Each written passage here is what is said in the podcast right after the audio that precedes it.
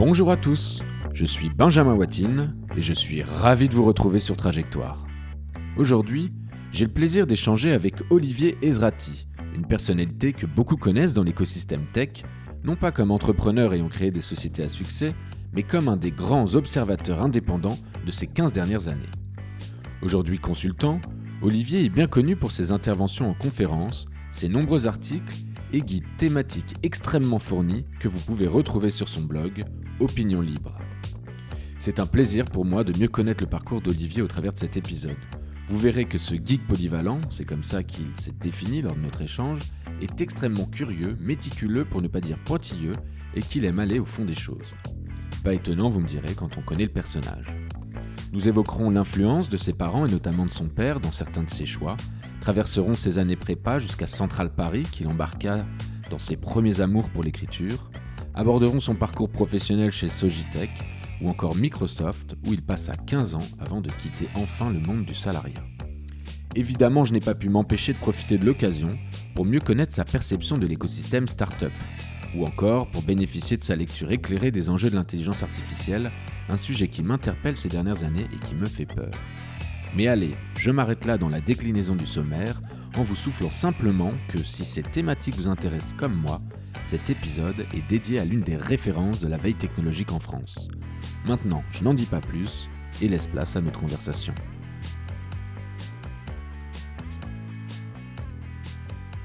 Eh bien bonjour Olivier. Bonjour. Merci beaucoup d'avoir accepté mon invitation. Avec plaisir. Alors pour entamer cette émission, j'ai l'habitude de demander euh, à mes invités de se présenter en une ou deux petites phrases. Euh, alors du coup, peux-tu me dire qui tu es aujourd'hui Olivier? Aujourd'hui, je me présente comme consultant et auteur. C'est un peu hybride. Consultant, c'est un, mot un peu valise qui décrit mon activité sur le terrain chez des clients. J'interviens comme conférencier, euh, formateur, consultant sur des problématiques d'innovation. Et auteur, parce que finalement, le gros de mon activité, c'est de publier de l'écrit en grande quantité avec euh, différents livres euh, qui sont euh, téléchargeables gratuitement sur mon site web, qui est une politique de publication que j'ai choisie il y a presque 14 ans, qui consiste à partager le savoir au plus grand nombre gratuitement. Et alors, pourquoi cette, cette envie de partager le savoir? On, va discuter un petit peu de tout ça. Tu es assez connu dans mon écosystème entrepreneurial et, et, bien au-delà pour justement tes gros dossiers sur les startups, l'intelligence artificielle et bien d'autres. Mais déjà, pourquoi tu as pris cette décision de d'écrire ces pavés-là et euh, de faire toute cette recherche et de le transmettre gratuitement? Puisque si on peut le télécharger aujourd'hui, c'est gratuitement sur ton site. En fait, ça remonte assez longtemps. J'ai toujours beaucoup écrit, euh, en tout cas professionnellement.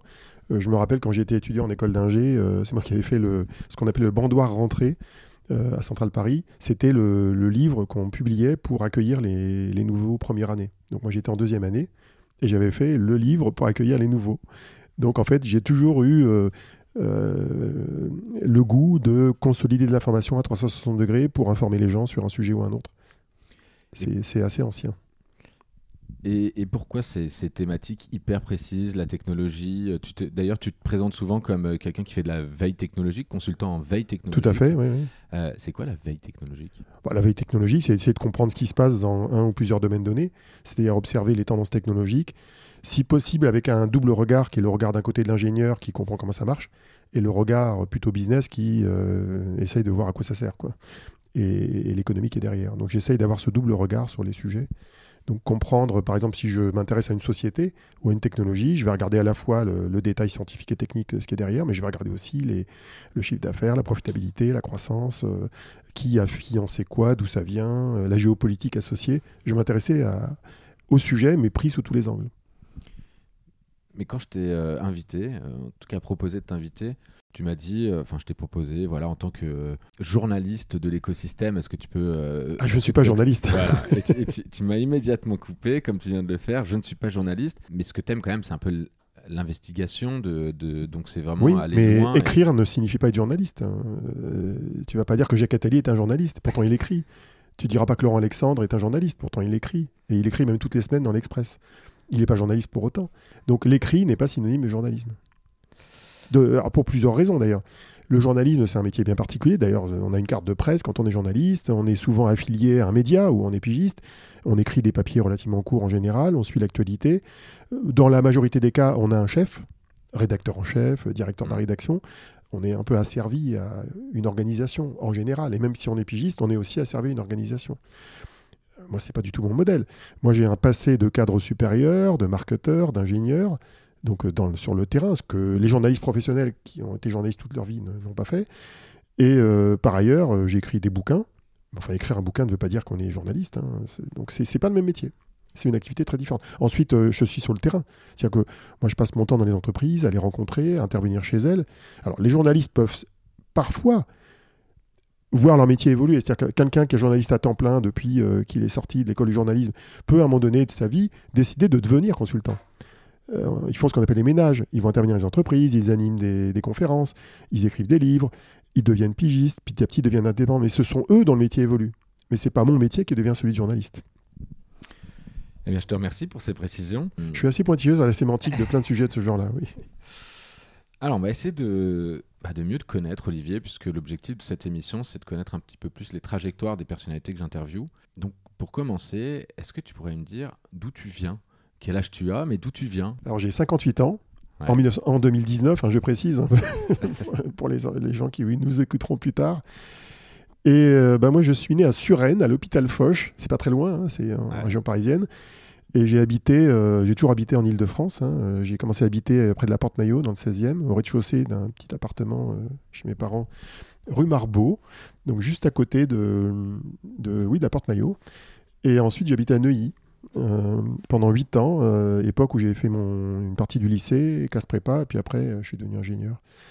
Mais donc, je suis francilien au sens propre du terme. J'habite en banlieue, j'habite pas à Paris. Et tu as des. as euh, ça, c'est moi. Après, mes parents, ils viennent d'ailleurs. J'ai des parents qui ont un, parcours hybride. J'ai euh, une mère qui est née en France, elle est née à Paris, de parents français, et, euh, une mère qui, qui, était entrepreneuse d'ailleurs. C'est un lien avec ce que je fais aujourd'hui.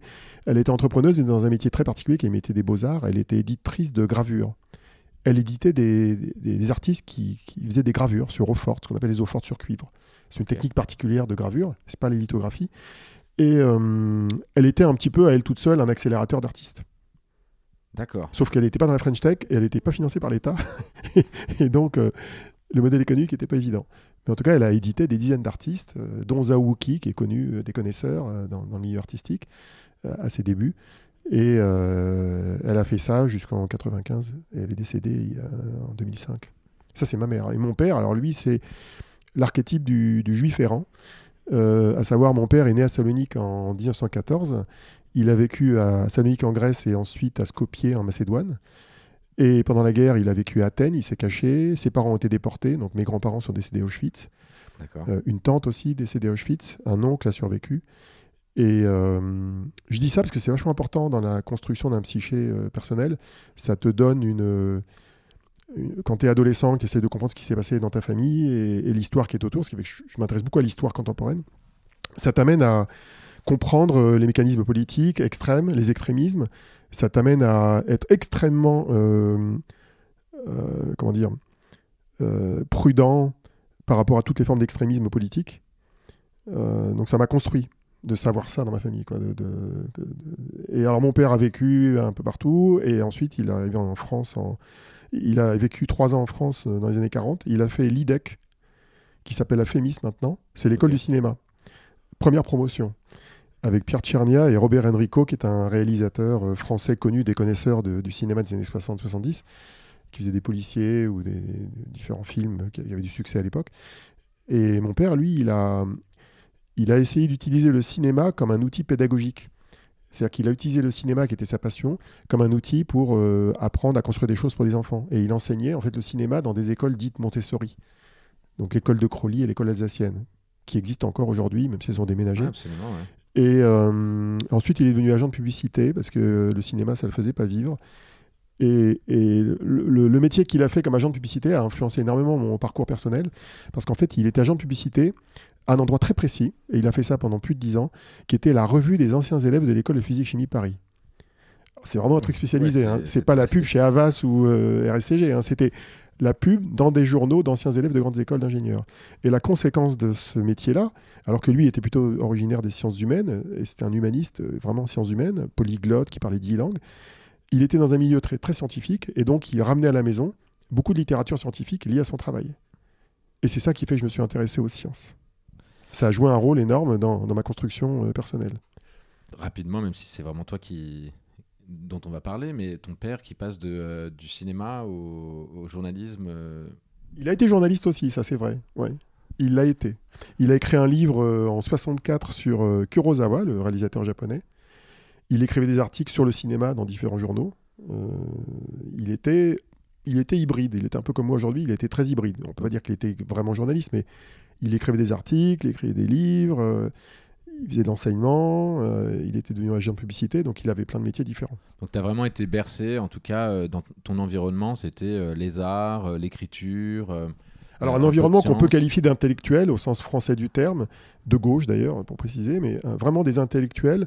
Euh, mon père était extrêmement curieux, donc euh, je- ma curiosité personnelle ne vient pas du hasard. hein.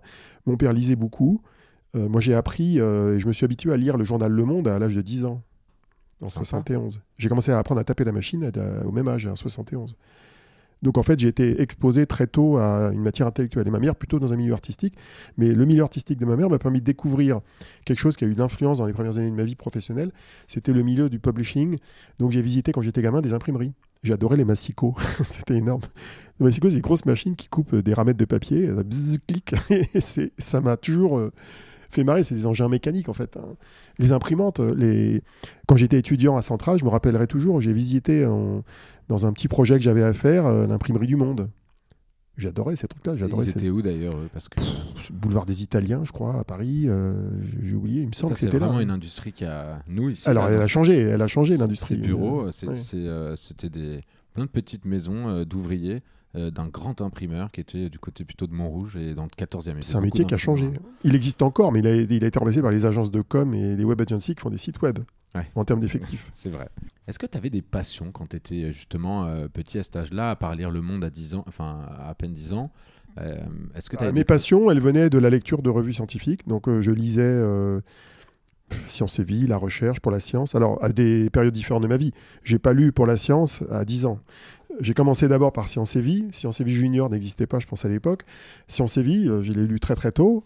Après, j'ai pris du recul sur ce qu'on pouvait y trouver parce qu'il y a à à manger dedans. Euh, après, j'ai commencé à lire La Recherche, Science et Avenir. Et plutôt vers l'âge de 16 ans, 17 ans, j'ai commencé à être abonné à, Pour la Science. Donc j'ai vraiment, j'adorais aller au Palais des Découvertes. Il faut savoir qu'à cette époque-là, la Cité des Sciences de la Villette n'existait pas encore. Euh, j'adorais la hi-fi. J'étais passionné par la hi-fi. En fait, comme mon père, comme mon père venait du monde du cinéma, on avait à la maison des, des artefacts, des outils liés à ce métier. Donc j'avais une table de montage de, de films argentiques en 8 mm. J'avais des visionneuses de cinéma. On avait des, des outils analogiques, hein, on dirait aujourd'hui, sur l'audiovisuel. Euh, moi, mon, mon, mon fantasme de, de, de- de jeune entre 10 ans et 14 ans, c'était d'avoir un, magnétophone pour enregistrer de la musique. Et j'ai attendu l'âge de 14 ans pour avoir le premier, que ma mère m'a ramené d'Allemagne, de Marc Grundig, je me rappelle encore. Donc en fait, c'est les années 70. hein. Moi, moi j'ai commencé à m'intéresser à la technologie avant la micro-informatique.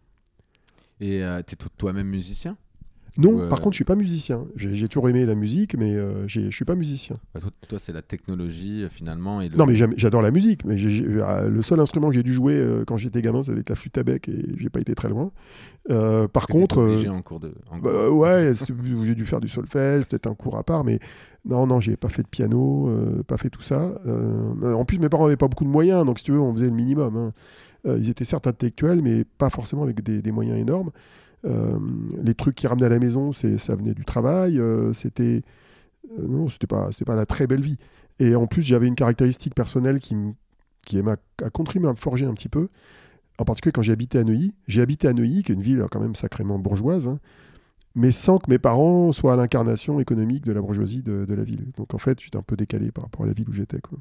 Mais ça m'a permis de faire un très bon lycée, lycée Pasteur, de faire ensuite classe prépa, euh, très bonne classe prépa, et d'a- d'arriver dans une bonne école d'ingénieur. Mais, mais j'étais pas dans le milieu, euh, le- un milieu euh, qui était le mien. Quoi. Enfin, j'avais pas de milieu en fait.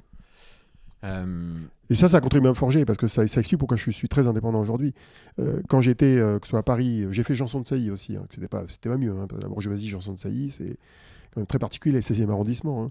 Mais dans les deux cas, quand tu fais Janson de Sailly et puis après Neuilly, euh, quand t'es pas dans ton milieu, à la fois pour des raisons économiques et des raisons religieuses, Il faut savoir que là, je te parle des années 70, hein. Ouais. donc c'est il y a longtemps. À l'époque, tu étais défini par, euh, par ton origine sociale, économique ou ton origine religieuse. Et moi, comme j'étais pas fils d'athée, euh, aussi bien côté catholique que côté juif, j'étais nulle part en fait. J'étais ni intégré dans une communauté juive qui était importante dans ces endroits-là, ni intégré dans une communauté catholique qui était aussi la référence de l'époque. Donc en fait, j'étais nulle part.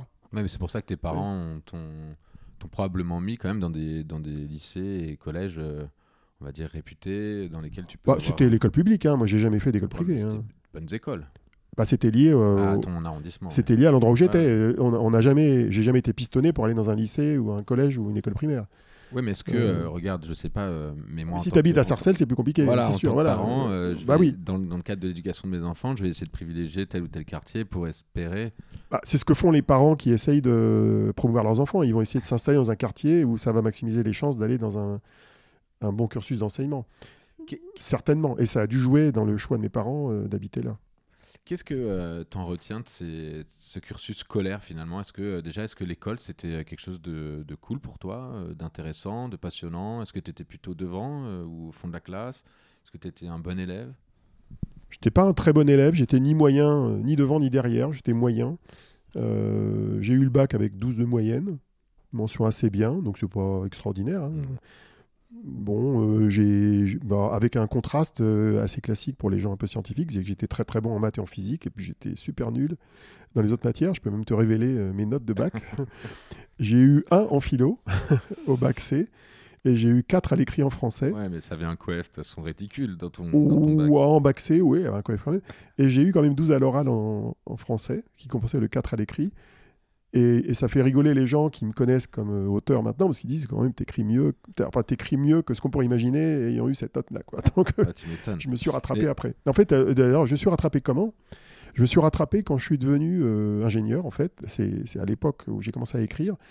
En fait, j'ai eu un déclic sur l'écrit qui était que qui, qui s'est produit le moment où je suis passé d'un écrit imposé sur des sujets qui m'intéressaient pas à un écrit que je m'imposais sur des sujets qui m'intéressaient. Donc le passage de l'un à l'autre a complètement changé ma relation à l'écrit. Et c'est à quelle période ça, ce premier. euh, on va Bon, dire, euh, 82, quand j'avais 20 21 ans, quoi, à peu près. Donc, tu as commencé quand même à, à écrire sur des sujets qui te passionnaient ou qui t'intéressaient dès l'âge de 21 ans. Bon, c'est pas si jeune que ça. Il y en a, ils font leur journal à 12 ans. hein. C'est- vrai. j'ai un arrière-grand-père qui a fait son jeu- que- qui a fait son journal que j'ai scanné, qui un arrière-grand-père qui est né en 60 1875 et dont j'ai scanné le journal qui fait plus de près de 300 pages, qui est écrit à la main avec la plume et il a commencé à l'âge de 14 ans. Ouais, mais c'était son journal intime, ça, non? Oui, mais intime, euh, familial. Il raconte sa vie, il raconte l'inauguration de la Tour Eiffel en 1889 alors qu'il a 14 ans.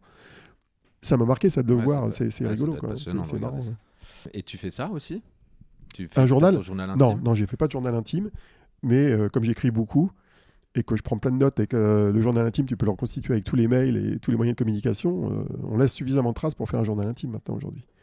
Il n'y a qu'à voir comment se passent les enquêtes euh, politico-administratives ou juridiques euh, où on, on arrive à extraire un nombre d'informations absolument incroyable via les supports numériques. Donc, euh, euh, comme j'écris beaucoup, quand je fais des mails, ils sont bien écrits, euh, propres. Donc, voilà. Donc, tu finis, tes, tu passes ton, ton bac avec mention assez bien. Voilà, mention moyenne. ouais, ouais. Tu t'orientes vers quoi? Tu me parlais de, du fait que tu Bah, en fait, à l'origine, à l'origine, quand j'étais en terminale, on avait beau habiter à Neuilly, mes parents étaient, euh, mon père ne travaillait plus, il en plus il était handicapé à l'époque, et avec ma mère qui travaillait avec un revenu irrégulier, et mes parents avaient décidé que je ferais des études courtes. Donc il m'avait dit, a priori, tu vas faire un DUT ou un BTS. Je crois que j'étais prévu, il était prévu que j'aille à l'IUT de Sceaux. Ok.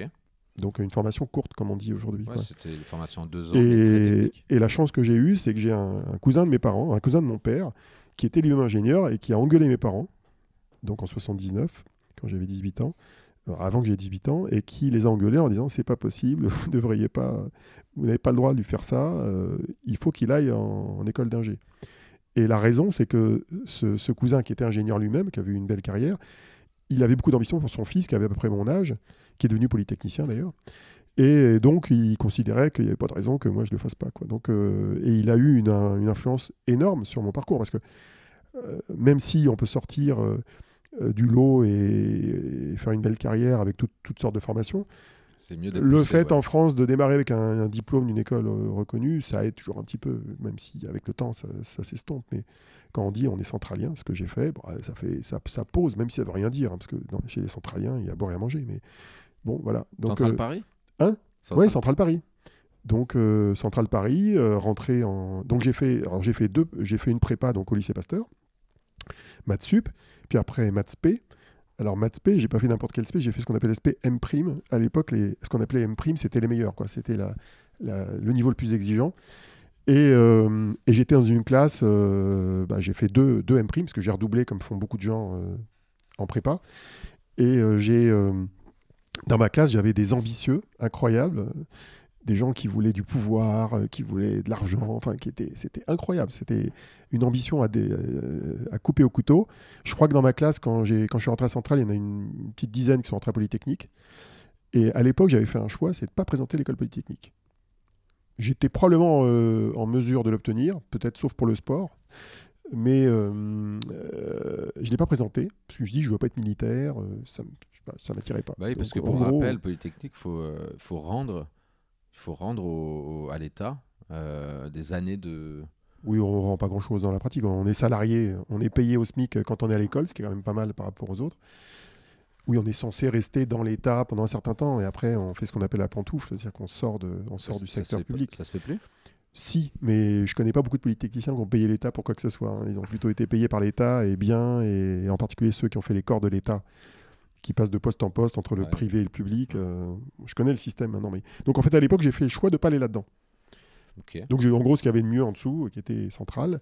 Et euh, j'ai eu un pépin de santé en, en, en maths spé, dans ma première année maths qui a influencé le fait que j'ai dû redoubler.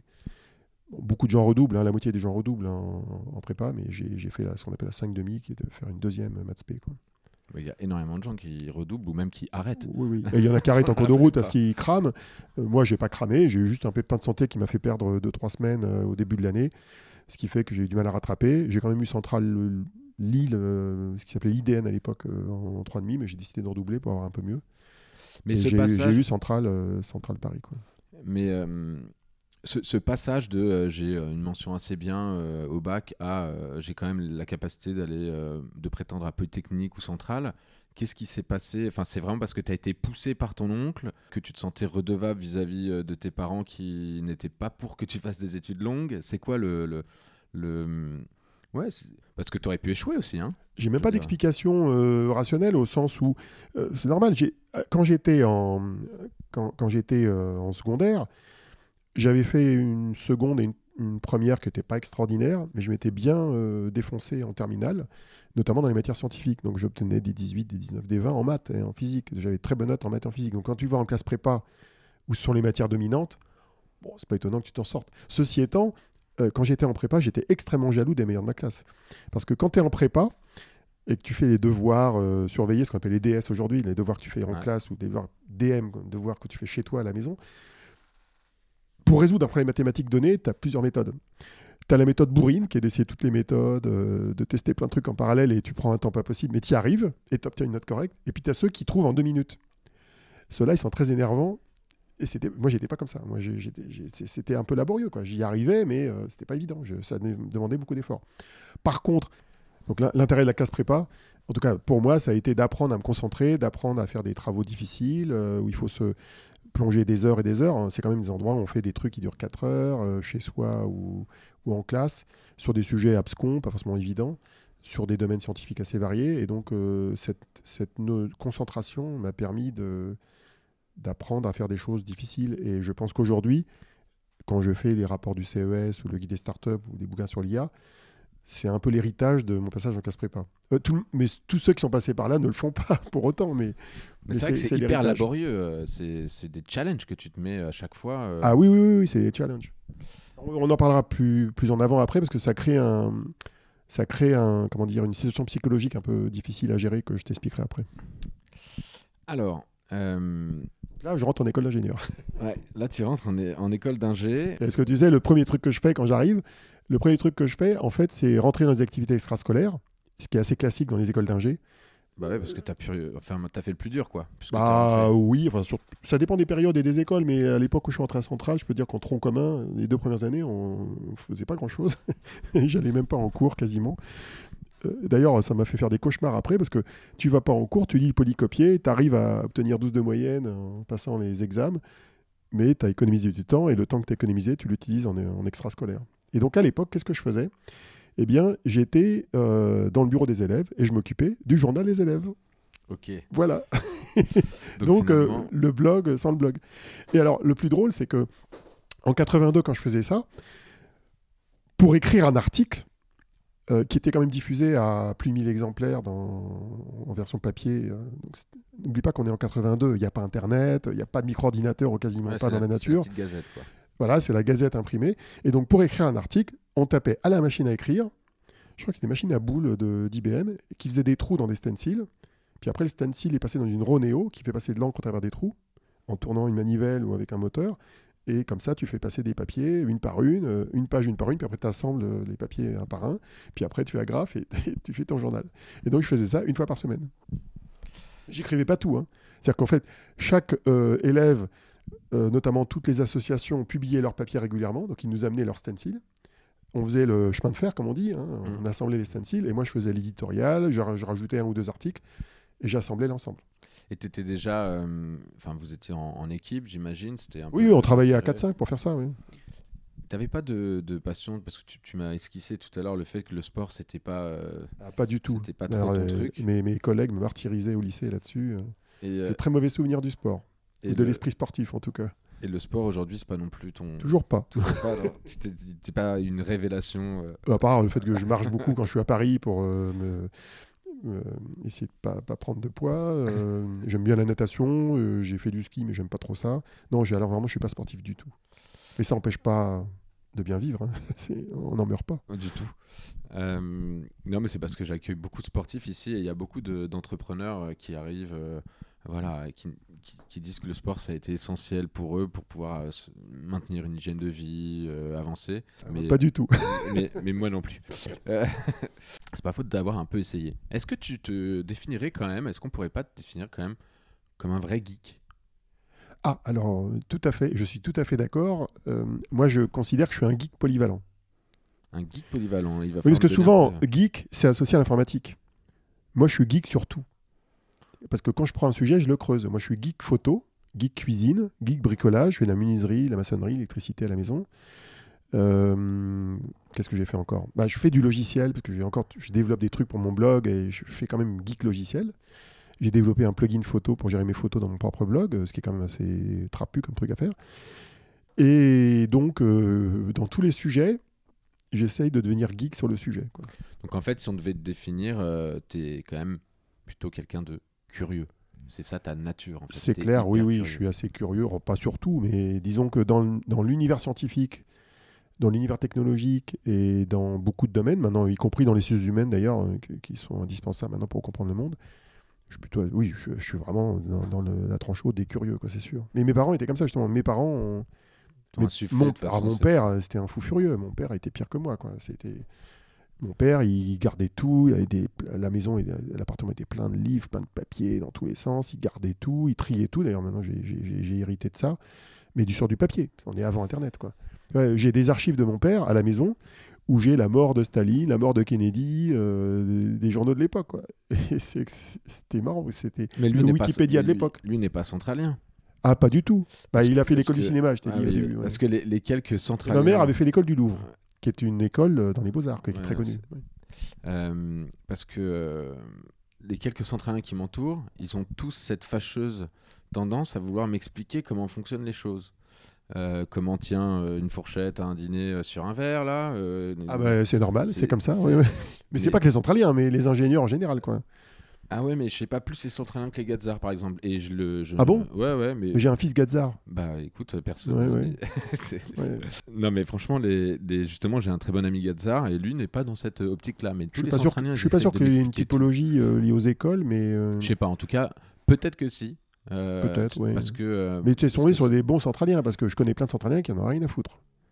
Ouais, mais ils sont... oui, oui, je suis tombé sur les bons, qui sont sympas. Quand compris- je dis bon, option non, mais- manga, par exemple, dans les trucs euh, disciplinaires euh, que maintenant tu peux avoir à, à- Voilà, à c'est des centraliens qui euh, s'intéressent à la technologie. Mais choses. moi, euh, côtoyant beaucoup d'ingénieurs dans ma vie, je connais, euh, de- quelle que soit l'école d'ailleurs, je connais beaucoup trop d'ingénieurs qui s'intéressent plus à la technologie, justement. Et ils font quoi justement? Ils s'intéressent à quoi? Bah, ils sont managers, ils sont entrepreneurs, ils sont euh, dirigeants, euh, mais ils sont éloignés de la techno. Et ils, ils connaissent pas plus la techno qu'un qu'un HEC. J'exagère un peu, mais euh, souvent ils s'en éloignent. Et, alors moi, je le regrette parce que je suis de l'autre côté. Mais bon, c'est la vie, hein, il faut tout pour faire un monde, et c'est tout. Mais, j'aime bien garder l'esprit de l'ingénieur. D'ailleurs, en fait, moi j'ai presque un arc narratif dans ma, dans ma vie professionnelle, qui est qu'au début j'étais ingénieur, parce que j'ai été développeur au début de ma vie, puis j'ai fait du marketing. Donc même si j'étais dans une boîte techno qui est Microsoft, dans la vie de tous les jours, ça m'a éloigné un peu de la technologie. Et depuis 14 ans que je suis indépendant, je suis redevenu proche de la technologie Mais dans mon activité. quand, quand tu sors de, euh, quand tu sors de Centrale, c'est quoi ton premier job? Avant de définir le job, il faut voir ce que j'ai fait en, en dernière année. En dernière année, j'ai pris l'option informatique, qui était l'option des gens qui ne savent pas quoi choisir. En gros, pourquoi? Parce que l'informatique, tu peux l'utiliser dans n'importe quel métier. C'était vrai à l'époque, c'est encore vrai aujourd'hui, évidemment. Donc je m'étais dit, je prends l'informatique, comme ça je pourrais aller n'importe où. Bon. Et euh, j'ai fait mon, mon projet de fin d'études et mon stage de fin d'études euh, en lisant avec IBM et sur un domaine qui était lié à mon activité de publishing euh, dans la revue des élèves. Donc j'ai développé en fait un logiciel de publishing. Ok. Ouais, Donc, Pas du tout la gestion. jamais sorti de l'écriture finalement là. bah, un petit peu, Ah. mais c'était la partie technique du publishing. Et en fait, quand j'ai commencé à chercher du boulot, donc à la fin de l'école, j'ai décidé de ne pas aller à deux endroits précis. J'ai décidé dans ma vie de ne jamais aller dans une boîte de service d'informatique. Pour quelle raison? Parce que euh, ça, ça- ça- j'avais une image euh, comme quoi c'était ennuyeux quoi je sais pas la raison c'est que quand j'ai visité j'ai fait quand même deux ou trois entretiens d'embauche dans des boîtes de service j'ai oublié les noms j'ai dû faire deux trois entretiens en 85 quand je suis sorti de l'école et euh, rien qu'en visitant les bureaux en voyant les gens j'ai dit mais c'est chiant je sais pas je trouvais pas ça sympa quoi. Donc j'ai dit exit deuxième exit j'ai dit je ferai jamais d'informatique de gestion Ouais. ça a éliminé pas mal de chats. Quand tu élimines les ESN en France qui font quand même plus de deux tiers du boulot en informatique et que tu élimines la gestion, il reste plus grand-chose. Il reste l'informatique industrielle et il reste l'informatique dans des domaines très précis. Et donc j'ai décidé de faire de l'informatique dans le publishing. Alors là, il devait y avoir quatre boîtes qui recrutaient en France quoi, sur le sujet. Quoi. Et je suis rentré dans une de ces boîtes-là qui s'appelle Sogitech, qui est une filiale de Dassault Aviation et qui était spécialisée dans euh, plusieurs activités. Il y en a une, c'était les images de synthèse. J'aurais pu rentrer là-dedans aussi, mais je ne les connaissais pas. Je suis rentré dans l'activité publishing de cette boîte. Et donc j'ai développé des logiciels dans des chaînes de production éditoriale. Donc là, tu étais programmateur. Ouais, tu te rentrais dans le dur. On va euh, dire ingénieur logiciel, c'est plus noble, mais j'étais ingénieur logiciel au début. Euh, J'y suis rentré en septembre 85. Et euh, au bout de deux ans, euh, ils ont mis au placard mon chef, que je ne nommerai pas pour la circonstance. euh, et, enfin, ils l'ont mis dans un- une fonction non managériale et ils m'ont nommé responsable d'une petite équipe de, développement. Et j'ai managé euh, de l'ordre de 8, personnes que j'ai en partie recrutées, donc en- entre 87 et 89. Et je suis très fier d'ailleurs de ce que j'ai fait à l'époque parce que j'ai découvert à l'époque deux technologies que j'ai fait adopter par la boîte et qui étaient relativement innovantes à l'époque. La, la première technologie sur laquelle j'ai travaillé, c'était un truc qui s'appelle SGML. C'est un, en fait un format de, de- description de documents structurés qui est l'ancêtre de HTML. Ouais, ok.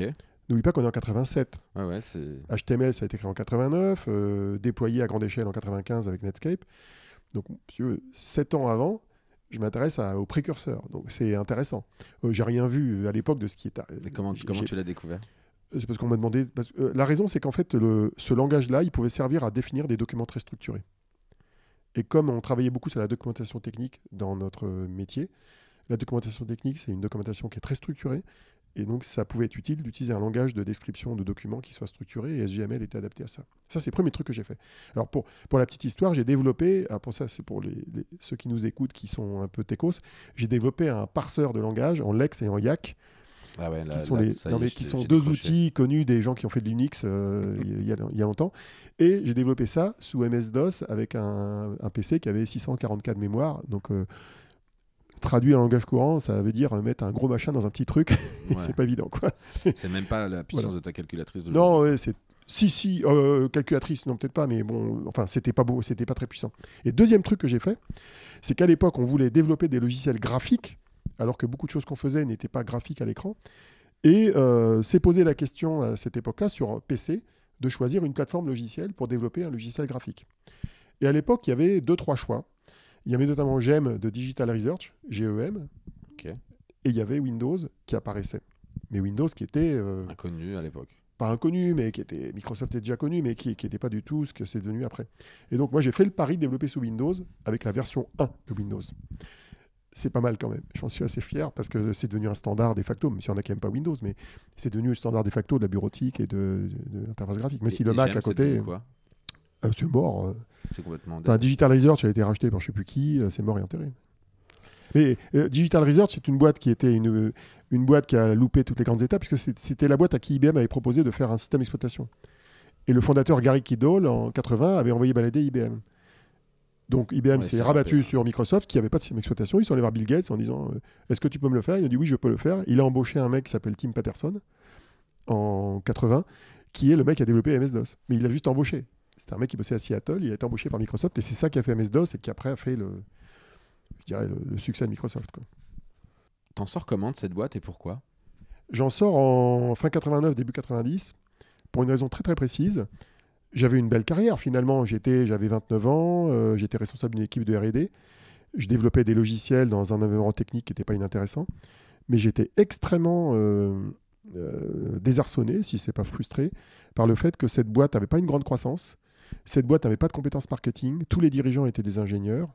dans un environnement coiffé par des ingénieurs, le monde de l'aérospatial, c'est un milieu très ingénieur. Et surtout, moi, je développais des logiciels, mais il y avait quatre clients. Ouais. Ah Et donc, je me suis dit, pour changer le monde, c'est pas beaucoup. Quoi. Même ouais, si à l'époque, on disait pas qu'on allait changer le monde avec le logiciel, mais je me disais, c'est- l'impact est moyen. Et donc, je sentais, euh, avant même que euh, le monde entrepreneurial se développe comme il s'est développé longtemps après, je sentais qu'il fallait que j'acquière une compétence en business. Et comme je voulais pas être commercial, ça me tentait pas du tout d'être commercial pour vendre euh, de- de- des produits. Je me suis dit que la fonction qui m'irait pour apprendre le business, c'était le marketing. Et donc, euh, j'ai fait un. euh, C'est quand même un, un beau virage, ça. Euh, Ah bah quand tu es ingénieur, oui, mais enfin, c'est pas un virage qui est rare. hein. Je je veux pas non plus le monter en épingle. Ouais, mais à l'époque, le, qui font mar- ça. ouais, mais à l'époque, ton... enfin, le marketing que toi, tu as dû connaître, et c'était pas hyper technique. Bah, j'ai fait du marketing dans un environnement de logiciel, puisque je suis rentré chez Microsoft. Ouais, mais Euh, aujourd'hui, quand on parle de marketing, on parle de marketing avec euh, beaucoup, beaucoup d'analyse de data. euh, Ah oui, je vois ce que tu veux dire. Oui, c'était un marketing avec peu d'informatique. Ouais. C'est à moitié vrai, parce qu'on a. Moi, je me rappelle avoir mis en place beaucoup d'outils numériques pour faire du marketing, euh, d'analyse divers et variés, mais avant, évidemment, qu'on qu'on ait l'IA, le machine learning ou autre euh, outil que- dont on parle aujourd'hui. Alors, le raisonnement est le suivant, c'est que je me dis, il faut que j'apprenne le marketing, il faut que je le fasse quand même dans un environnement technologique, parce que je voulais garder le contact avec la technologie. Comme je venais du logiciel, je voulais aller dans une boîte de logiciels. Et comme j'étais dans une boîte française qui n'était pas en croissance, je me suis dit, il faut que je prenne une boîte internationale, plutôt américaine, en forte croissance. Et donc, ça donnait un cahier des charges, ça. Et puis, pas trop loin de chez moi, etc. Voilà, le truc classique. Donc, j'avais un cahier des charges avec, euh, je sais pas, 5-6 paramètres. Et j'ai regardé ce qui existait. Bah, tu connaissais déjà un petit peu. Bah, je connaissais, je disais zéro informatique, euh, etc. Je me documentais pas mal sur l'industrie quand même à l'époque, mais déjà, je lisais beaucoup à l'époque. Et donc, je regarde, et par élimination, j'en élimine plein. Je vais pas te citer qui j'ai éliminé, mais j'en ai éliminé plein. Il restait plus que Microsoft. Et donc, qu'est-ce que j'ai fait? J'ai ouvert zéro informatique. J'ai trouvé une petite annonce qui était on cherche un chef de produit, euh, système d'exploitation et outils de développement. J'ai envoyé un CV, une lettre, Et c'est tout. et j'ai été pris. Et c'est le dernier CV de ma vie. Il y a 30 ans. Il y a 30 ans. c'est beau, hein Ouais, Comme c'est sympa. Mais Euh, c'était de ce qu'on appelle euh, viser et tirer. Toi. J'ai, vraiment visé au milieu de la cible. je- ping, ping, ça a fait ping au milieu de la cible. Été pris. Et au départ, je me suis dit, je vais apprendre le marketing pendant 2-3 ans. Puis après, j'irai ailleurs. Je suis resté 15 ans. Donc, par, ouais, par déduction, là, euh, donc tu avais 28 ans. Ouais, Euh, 29 ans, vingt- euh, 29 ans à l'époque. ouais. Et euh, et t'es resté combien de temps chez Microsoft? 15 ans, ouais. 15 ans. Et t'as as Huit fonctions différentes. huit Ouais, fonctions voilà. différentes. ouais. Je suis rentré comme chef de produit. Donc j'ai été. On peut considérer que d'un point de vue hiérarchique, c'est une régression, puisque j'ai été manager d'une équipe de 8 développeurs et je passe singleton, mais sur un métier différent. D'ailleurs, mon dernier entretien chez eux, avec euh, un type qui est devenu patron monde de, Microsoft, qui s'appelle Jean-Philippe Courtois, je lui ai dit Vous avez conscience que je n'y connais rien en marketing? Il m'a dit Si, si, on vous veut, parce qu'en fait, il voulait un techos. Il savait très bien qu'un techos peut apprendre le marketing, alors que le contraire est moins facile. Donc euh, voilà, donc j'ai appris sur le tas avec de bons, euh, de bons mentors d'ailleurs. Mon premier manager que j'ai eu pendant six mois, il s'appelait Eric Tranley, il est aux États-Unis maintenant. C'est quelqu'un qui m'a beaucoup coaché pour apprendre le marketing euh, sur le terrain. quoi. Et qu'est-ce que tu en retiens de ces, euh, de ces 15 années? Parce qu'on va. on va C'est long, 15 ans. Ouais, c'est long. Faut 15 accélérer. ans.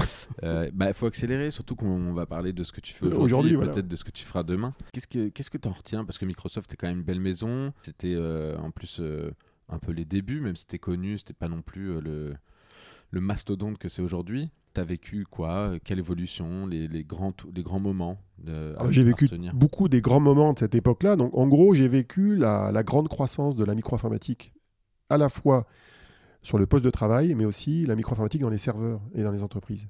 Donc, moi, j'ai participé au lancement, par exemple, de Windows NT en 93, il y a 26 ans. J'étais sur scène au Palais des Congrès au moment du lancement, avec des copains comme euh, maintenant, qui, qui est devenu investisseur. Euh, j'ai euh, j'ai lancé Visual Basic aussi en 92, juste avant.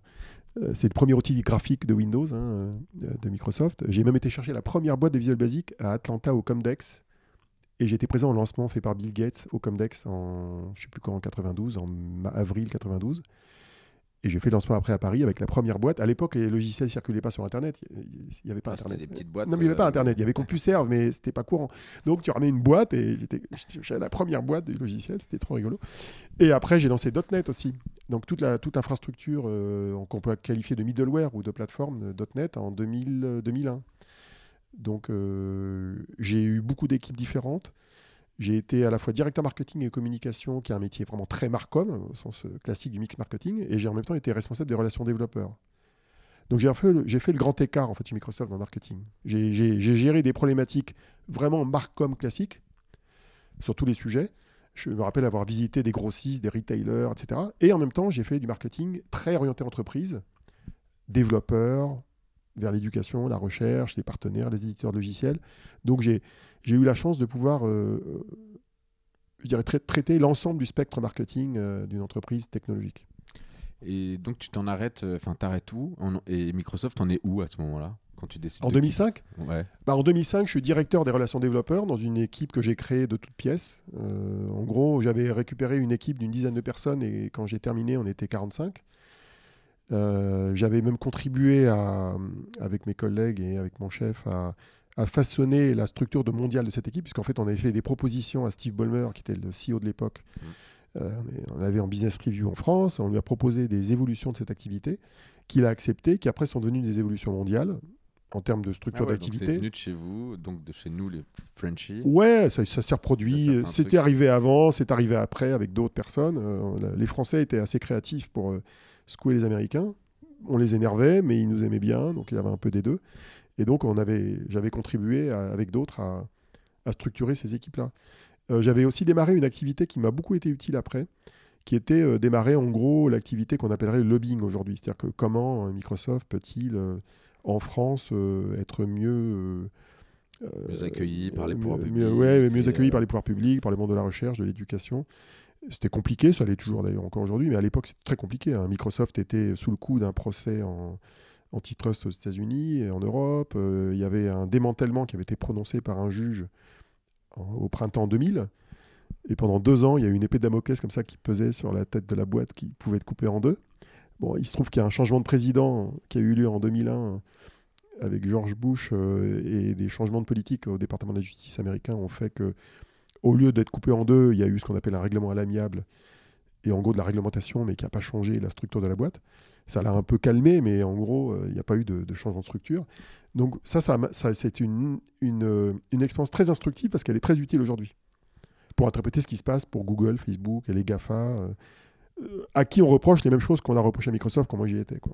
Donc on leur Ouais, reproche des choses train- voisines. Quoi. Ouais, mais tu es en train de nous dire qu'en fait, bah, ça les arrêtera pas.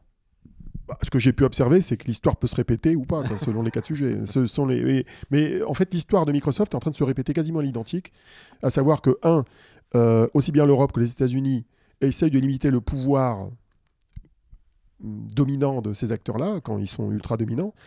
Euh, deuxièmement, on voit euh, les, les branches en France et dans les autres pays de, de ces acteurs-là essayer de faire ami-ami avec les pouvoirs publics. euh, donc Google qui ouvre un centre d'art, euh, ou fait créer un fonds pour la presse. Ça fait partie de la même démarche. En fait, c'est une démarche de de, de- de création de proximité avec les, les- les élites d'un pays pour limiter la casse. Quoi. Ça ne les limite pas entièrement, mais ça la limite hein, partiellement. quoi.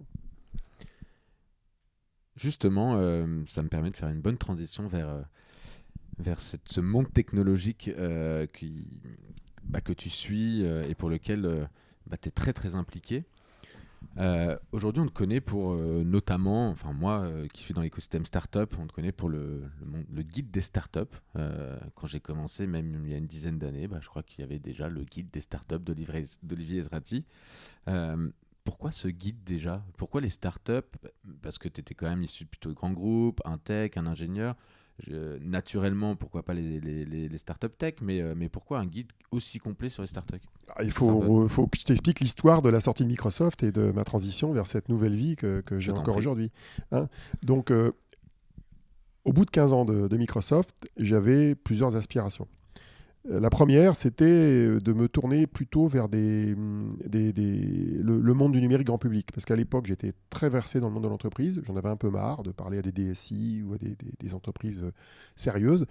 Et comme je voyais que le, numérique grand public était en train d'émerger, c'est à l'époque où démarrait le Web 2.0. C'est à l'époque où on commençait à faire de la photo numérique sérieuse, pas amateur. C'est à l'époque où on commençait à faire de la vidéo aussi numérique. Enfin, tout se numérisait, les contenus se numérisaient. Et n'oublie pas qu'en 2005, on est à peine au début de la DSL. Quoi. La fibre n'est pas déployée, euh, les smartphones n'existent pas encore. Donc on est au début d'une grande vague de numérisation du grand public. On a appelé ça la consumérisation de l'IT. En fait, le numérique est devenu grand public entre 2000 et, et 2010. Et donc je me dis, tiens, je pourrais peut-être faire quelque chose dans ce domaine-là, parce que c'est un monde nouveau qui m'intéresse. Et puis ça me permettait de revenir au monde de l'audiovisuel de mes parents, de mon père qui Mhm. était dans le monde audiovisuel, mais ana- analogique. Donc j'avais cette espèce de, de trame dans ma tête ancienne, euh, parce que quand j'étais avec mon père, on visitait des studios de radio, de télévision, euh, j'avais le montage de films à la maison, tout ça, ça m'a imprégné quand j'étais gamin. C'est une autre forme de technologie, c'est des technologies adaptées à- au monde des médias. Et donc, euh, premier repère, c'est de se dire, est-ce que je peux faire quelque chose dans ce domaine-là? Alors j'ai cherché en interne, j'ai pas trouvé. J'ai cherché un job à ma hauteur, euh, pouvant correspondre à ce genre de, centre d'intérêt, j'ai pas trouvé. Je ne vais pas rentrer dans le détail. Et donc je me suis dit, si je trouve pas en interne, il faut que je le fasse en externe. Donc tu crées ton propre. Donc je quitte. Et donc je crée mon propre job, mais à partir de zéro. Et donc je m'étais dit, si je sors de, de cette boîte, qu'est-ce que je peux faire pour aider les innovateurs de toutes sortes, mais plutôt les entrepreneurs et les startups, avec ce que j'ai comme bagage, à la fois d'ingénieur et de marketeur? Voilà, c'était le point de départ. C'était mon point de départ. Donc je commence, euh, je suis tout seul, euh, je rencontre des gens, des investisseurs, comme Philippe Herbert, je rencontre euh, des copains comme Michel Safar, qui m'a beaucoup aidé à l'époque, euh, qui est devenu après un des membres actifs de Inera Transfer, qui est devenu IT Translation, Ouais. qui est à la fois enseignant, euh, multicarte, qui, qui, qui est prof à HEC, dans un MBA. Il m'a beaucoup aidé à cette époque-là à me, à me repositionner, à me poser des bonnes questions. Et je, je me dis, tiens, est-ce que je pourrais pas devenir business angel ou, ou accompagnateur de start-up? Toi, tu te mets dans cette. euh, je me mets dans cette posture-là. Ouais, je me mets dans cette posture-là. Et donc, euh, par la force des choses, au bout de quelques mois, donc euh, fin 2005, j'ai à peine quitté la boîte. bah, j'ai des jeunes que je rencontre, des jeunes qui viennent me voir d'ailleurs. ils entendent parler de moi. Alors, c'est complètement anecdotique, mais j'ai un copain à l'époque qui s'appelle Rodrigo Sepulveda, qui est toujours un copain, qui me m'enregistre en vidéo. Lui, à l'époque, il avait une start-up dans la vidéo. Et je crois que ça s'appelait Vpod, si je ne me trompe pas. Il me filme avec je sais pas quoi, une caméra ou un, téléphone avant les smartphones, et il le met sur un site de partage de vidéos. Et là, il y a des jeunes qui sont des jeunes d'HEC qui créent une boîte qui s'est appelée YouLike, qui me contactent après avoir vu la vidéo. Ils me disent Olivier, on aimerait bien te voir, etc. Donc je les vois. Je me rappelle toujours, c'est au Starbucks de Montparnasse, je me rappelle précisément. Et ils me disent Est-ce que tu peux nous aider? J'ai dit Ok. Je les ai aidés parce que je trouvais que le, le sujet sur lequel ils étaient était intéressant. Alors j'ai essayé de les aider à lever des fonds. J'étais pas leveur de fonds, j'étais membre de leur board. J'ai fait rentrer Jean-Louis Missica, qui est aujourd'hui maire adjoint de Paris, Ouais, dans, le board de la boîte. Ça nous a aidé à rentrer chez AXA pour trouver un petit financement d'amorçage pour la start-up. En gros, avec lui, enfin avec cette boîte-là et deux ou trois autres boîtes, euh, je ne vais pas te citer toutes, je suis rentré comme ça dans le monde de, de la start-up, mais en accompagnateur, pas en entrepreneur. Mais le problème, c'est que quand j'ai démarré dans ce domaine-là, j'étais paumé. Ouais, mais surtout. Je, euh, je comprenais rien. Je comprenais rien au langage des investisseurs. Ouais. Les term sheets, euh, les ratchets, tout ça, c'est tout le jargon euh, chinois, ouais. des, des VC, ça me passait par la tête. Donc, quand je suis allé voir mes premiers rendez-vous avec des VC, j'ai noté discrètement tous les mots que je comprenais pas, en me disant bah, un jour je comprendrai. Mais je n'osais pas demander. Et alors, la petite histoire est la suivante. À l'époque, je donnais des conférences à Centrale pour un, un type qui gérait l'option informatique et il me disait bah, tiens, fais-nous des conférences sur l'innovation. Donc j'ai démarré en 2005 des conférences sur ce que c'est que l'innovation dans le numérique. Et mon propos, c'était d'expliquer avec mon background de, de- de marketeur tous les facteurs de succès de l'innovation dans la technologie qui ne sont pas technologiques. Ok. Les plateformes, les écosystèmes, euh, les structures de marché, l'investissement. J'avais déjà une bonne vision à l'époque à partager avec des élèves ingénieurs qui avaient, eux, une vision qui était que un logiciel réussissait parce qu'il était bon au point barre. Quoi. Alors, je leur expliquais, c'est plus compliqué que ça, il y, a des, il y a fait. des nuances. Quoi. Et les ingénieurs, à l'époque, en tout cas, ça a changé depuis, mais c'est très intéressant de discuter avec eux pour leur faire passer un message comme quoi le succès des technologies n'était pas que technologique. quoi. Donc, euh, c'était le cours. Mais je rencontre ce, ce gars-là qui s'appelle Dimitri Dago, qui était un entrepreneur par ailleurs. Donc, il était à la fois enseignant et entrepreneur. Et je lui dis Je suis paumé, là, je suis en train d'être business angel de boîte, mais je comprends rien. Euh, Il n'y a pas un document sur Internet qui expliquerait tout ça. Je lui pose la question. Et c'est ce qu'il me répond Il me dit Non, t'as qu'à le faire. ça n'existe pas, tu as qu'à le créer. Il faut jamais me dire ça. C'est sur cette impulsion que tu vas. euh, C'est juste ça. Et là, j'ai commencé à dire, je vais faire un glossaire. Donc, je commence à faire un glossaire. Ça fait 10 pages, 15 pages. Puis après, je dis, bon, le glossaire, c'est pas beaucoup. Je rajoute un truc qui est, voilà, la structure de la boîte, euh, comment on crée une équipe, etc. Et je crée un petit torchon. Enfin, c'était pas un torchon, mais pour moi, c'est un torchon euh, avec le recul de 35 pages. Mais à l'époque, j'ai pas de blog. Donc, je, je- je l'envoie par mail à des copains Qui disent. euh, qui me disent c'est pas mal. Et puis, je crée mon blog en avril 2006. Il n'y a pas un média à ce moment-là en Non, non, rien, rien, rien, rien. C'est No Man's Land. No Man's Land. Je suis tout seul, je l'envoie par mail. euh, c'est juste un truc expérimental. J'en fais trois versions en six mois. Je l'améliore. J'obtiens une première version publiable de 65 à 70 pages.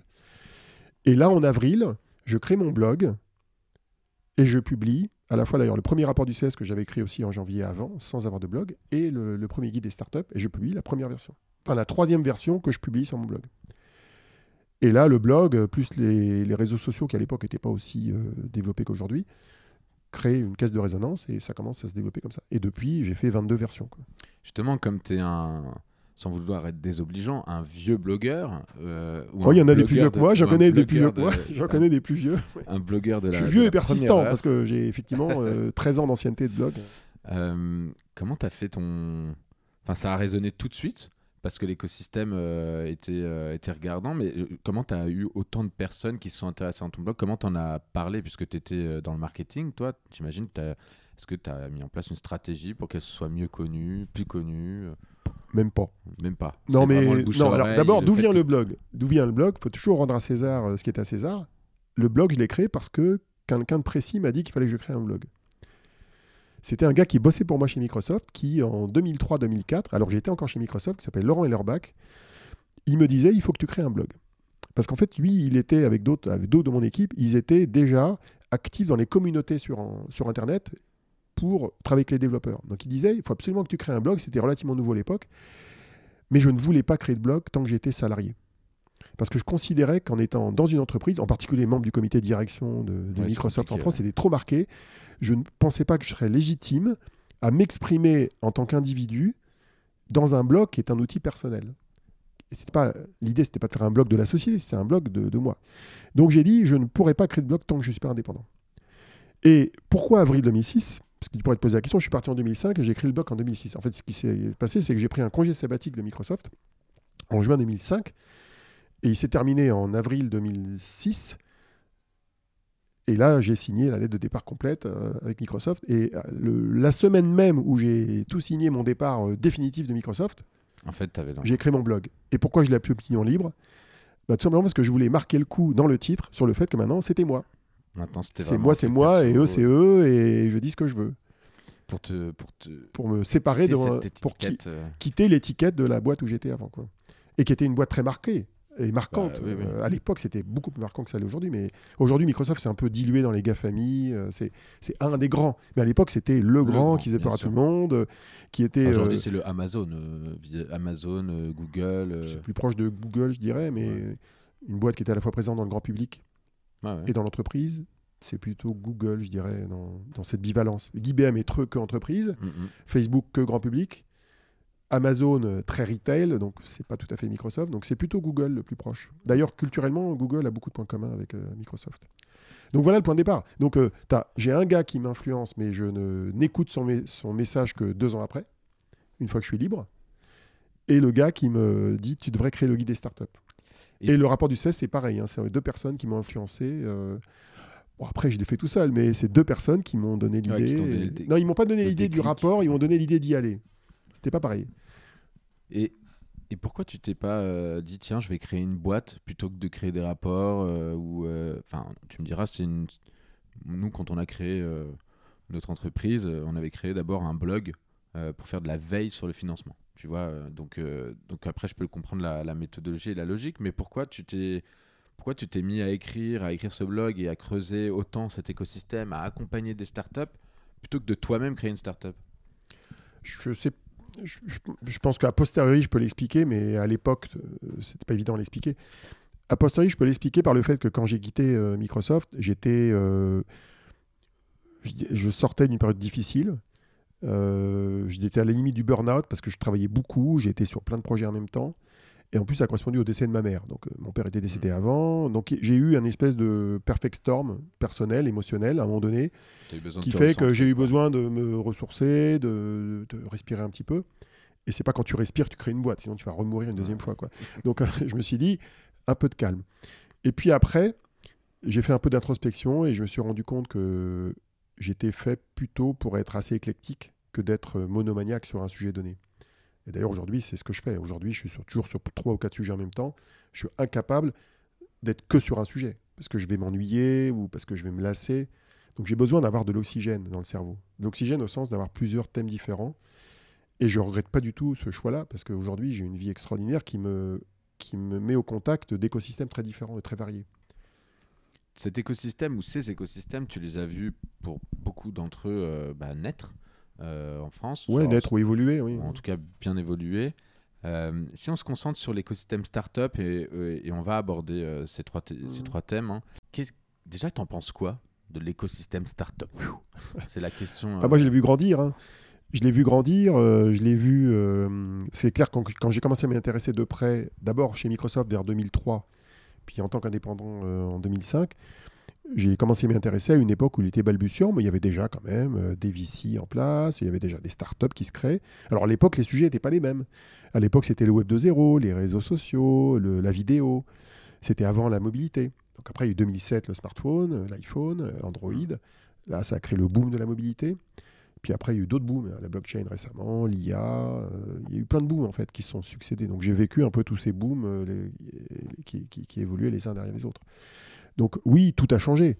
Moi, je me rappellerai toujours avoir euh, rencontré Eric Besson quand il se- secrétaire d'État au numérique. J'ai connu tous ses successeurs, euh, hommes et femmes, euh, depuis. Et c'était le début du gouvernement, enfin de la prise en compte par le gouvernement du numérique. J'ai été impliqué là-dedans, au sens où je les ai rencontrés, j'ai discuté, j'ai fait des propositions. Je me rappelle qu'à l'époque, en 2008, j'avais fait des propositions à Eric Besson sur son plan qui s'appelait à l'époque France Numérique 2012, qui était le numérique de dans 4 ans. Et euh, j'avais fait des propositions qui ont toutes été refusées. C'est rigolo ça. Enfin, pas refusées, mais en gros, euh, on a dit oui, Merci, c'est pas possible, euh, intéressant, merci mais- et tout. Mais en fait, elles ont toutes été mises en œuvre, mais sur 10 ans. Ok. Et, et, euh, Pourquoi? Parce qu'elles arrivaient trop tôt et Ouais, t'avais pas, t'étais pas le bon C'était- time to market. c'était pas le bon timing. mais c'est arrivé en gros avec la French Tech. Donc euh, tout a évolué. hein. En- de- depuis 14 ans là, que je suis dans cet écosystème, tout a évolué. Le financement a évolué, le, savoir-faire a évolué, l'ouverture à l'international a évolué, la compréhension des mécanismes par l'État a évolué, la simplification des mécanismes de financement côté BPI euh, par rapport à ce qu'il y avait avant chez Oseo, ça a aussi beaucoup évolué. Beaucoup de choses ont évolué. La, seule raison pour laquelle on peut rester réservé sur l'état de l'état de l'écosystème chez nous, c'est que nous avons évolué, mais les autres aussi. C'est-à-dire qu'en fait, euh, on- que tu raisonnes en compétences ou en financement, on a évolué de manière ISO avec les autres pays. Tu Ouais. vois ce que je veux dire C'est Ouais, que ouais, c'est que tous les autres là, aujourd'hui, par exemple, les euh, écosystèmes chinois. euh, je me suis- je m'intéresse toujours à une notion euh, euh, mathématique qui est extrêmement importante, c'est ce que- la notion de valeur relative. En France, souvent, euh, quand on compare, euh, quand on essaye d'évaluer quelque chose, on regarde toujours une valeur absolue, mais pas une valeur relative. Donc, par exemple, on va dire, oui, regardez, il y a 5-6 ans, l'investissement dans les startups en France, c'était de l'ordre d'un milliard d'euros, maintenant c'est 5 milliards. Donc, on dit Mhm. génial. Top. Oui, oui, mais Sauf que dans le même temps, le les États-Unis ils sont passés de 30 à 130. Donc, ça fait à peu près le même ratio. Donc, en fait, ce qui est intéressant, c'est le ratio entre les pays. Ouais, Donc toujours, si tu t'améliores, mais pas plus vite que les autres, tu as fait du surplace. Alors tu as l'impression d'avoir avancé. Donc euh, il vient de là, le, le- elle vient de là la, la- la mécompréhension de, de la situation. Oui, on a fait des progrès, mais pas plus vite que les autres. Israël, évidemment, c'est devenu, c'est la référence et ça le reste euh, en termes d'écosystème de Mhm. start-up. Mais on a quand même fait des progrès. On n'a pas reculé, on a avancé, mais au, même rythme que les autres. C'est comme ça que je vois, pour résumer. hein. Donc, euh, ce qu'on n'a pas compris, par contre, ce qu'on n'a pas compris en France, encore complètement, c'est que la fragmentation économique et culturelle et linguistique de l'Europe était un énorme frein pour développer des startups en Europe et que la, seule solution de contournement, c'était d'être présent aux États-Unis. Le seul problème, c'est que, un, c'est pas facile, deux, c'est pas adapté à tous les types de solutions. L'histoire a montré que les Français arrivaient à le faire plutôt sur des solutions B2B que B2C. Mais ça se fait de plus en plus, ça, et c'est en plus que en France, on reproche de, de plus en plus, c'est que nos startups partent aux US. euh, Oui, mais il faut partir, mais pas en entier. Il faut, partir pour que- vendre, mais pas partir pour emmener la R&D. C'est tout, c'est ça qu'il faut faire.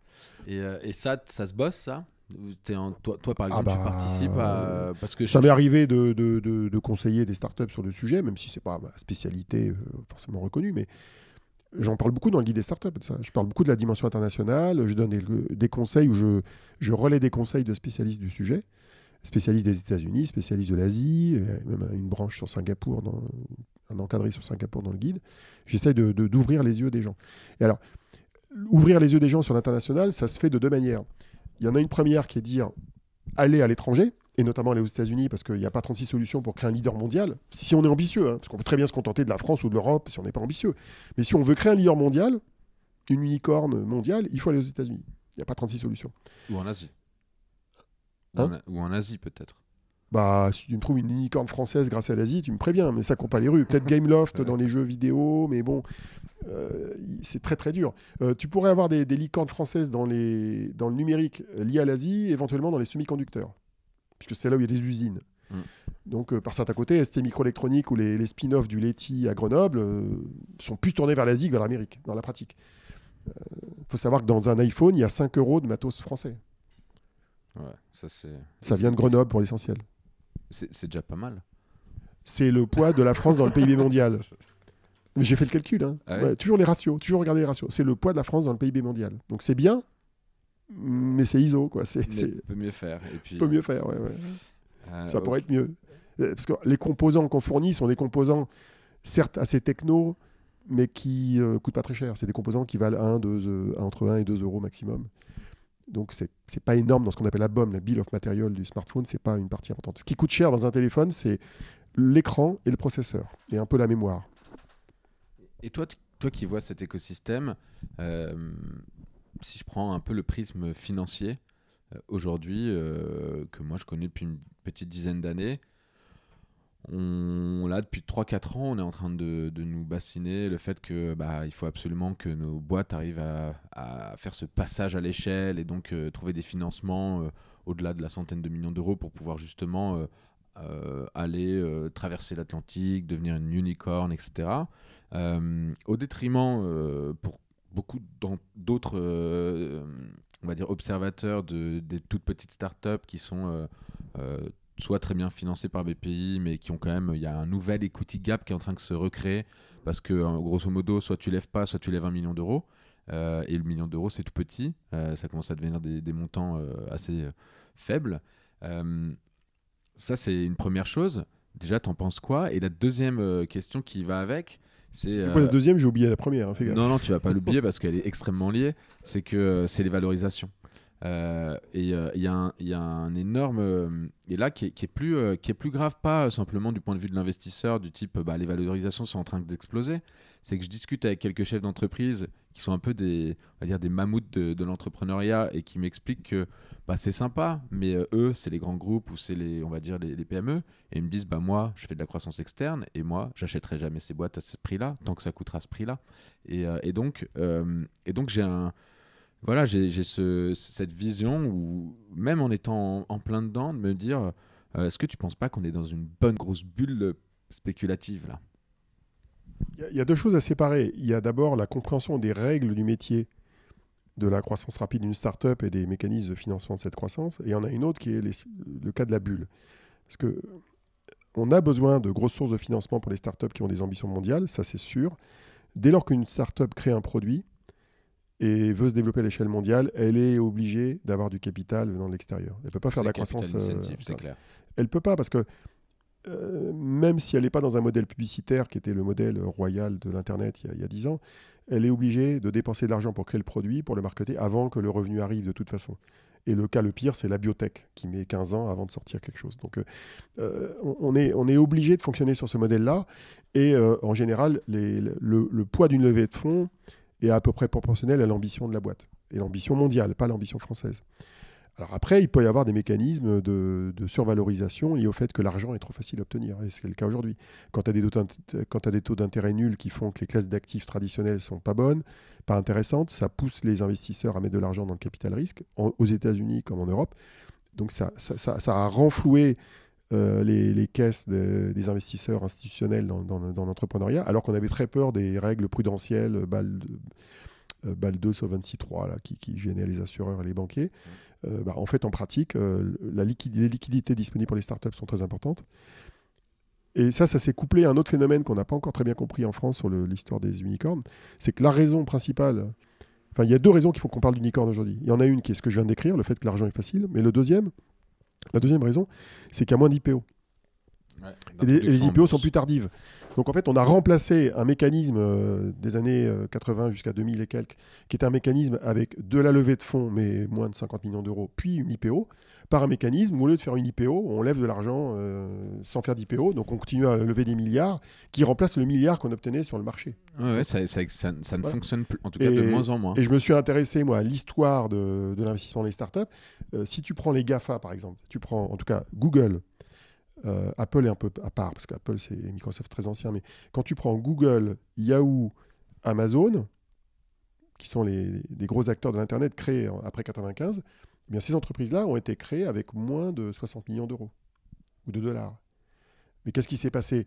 Elles ont fait leur IPO assez vite. Bon, Google était en 98, elle a fait son IPO six ans après.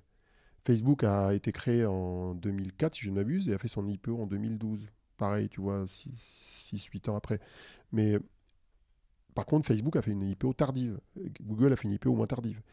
Euh, donc en fait, plus on a retardé les IPO, plus on augmentait les valos, et plus on augmentait le montant des investissements avant l'IPO. Donc en fait, il y a eu un déplacement de l'argent entre après l'IPO vers avant l'IPO. Ouais. C'est ça le mécanisme. C'est ça le mécanisme. Et ça, ça a été amplifié par la crise de Lehman Brothers, par la baisse des taux d'intérêt, par euh, les allocations de caisses d'actifs qui ont changé.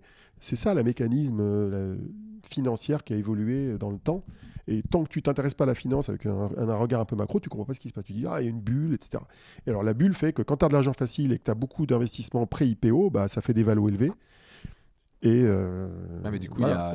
c'est encore plus difficile. Mais ce qu'on a connu en d'aller 2000 IPO. aussi, hein, avec la crise de 2000. hein. En 2000, on avait un phénomène voisin, même s'il était dans un contexte très différent.